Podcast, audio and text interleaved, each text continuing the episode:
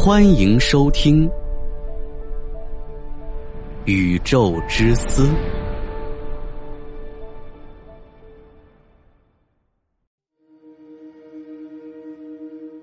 这是因为一个物体发出的光，随着距离的增加，会扩散到越来越大的面积，那么单位面积内的光子数量就会减少。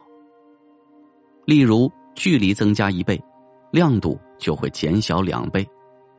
当年旅行者一号在结束行星探测计划以后，在距离地球六十四亿公里的地方转过身，还拍摄了一张地球照片。在这张照片上，地球只是一个蓝色的小点儿，大小只有一个像素。六十四亿公里，地球的光度已经衰减成了这个样子。更何况两千两百光年外呢？如果真的在两千两百光年外有一个智慧生命，他用足够先进也足够大的望远镜在对准地球观察，就算持续曝光数月的时间，估计也无法接收到来自地球的一颗光子。言外之意就是，在这个距离上，不管使用任何手段，都无法看到地球，因为地球反射的光子。已经扩散到了足够广阔的空间内，无法用望远镜捕捉到任何一个有用的光信号。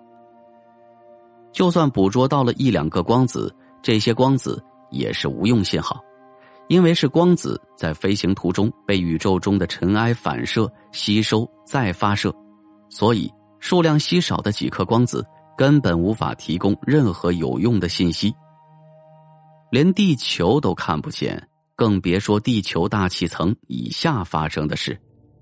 就算我们现在在火星上架一架望远镜，也不能保证能对地球上的某一个人进行成像。所以说，理论上，地球两千两百年前的光，现在刚到两千两百光年外，他们看到的地球就是两千两百年前的样子。但是理论和现实不一样。现实是我们甚至看不到地球的存在。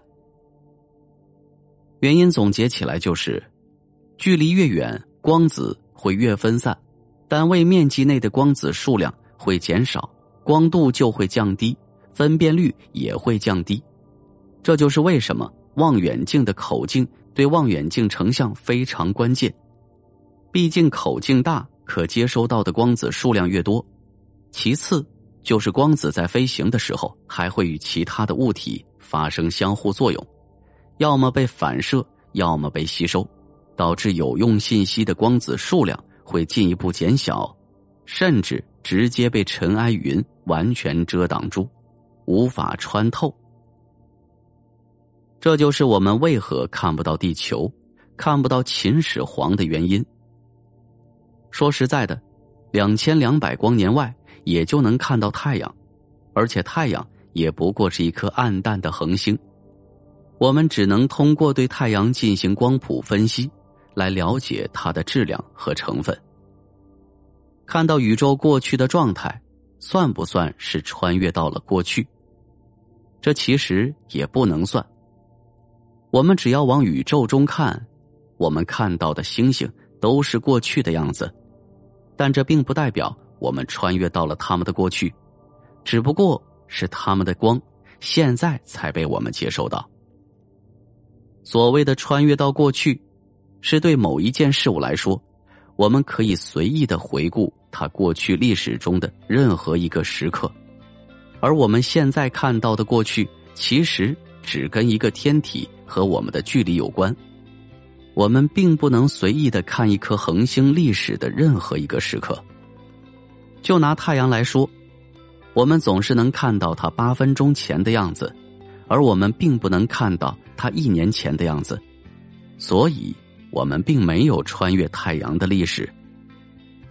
而且在科学中，时间是无法倒流的，它的方向只会向前，所以穿越到过去不是一种科幻的想法，在宇宙中无法实现。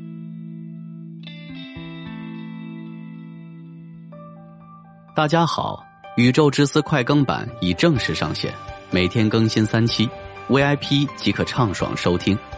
关注主播，进入主播个人主页即可找到，或直接搜索“宇宙之思快更版”。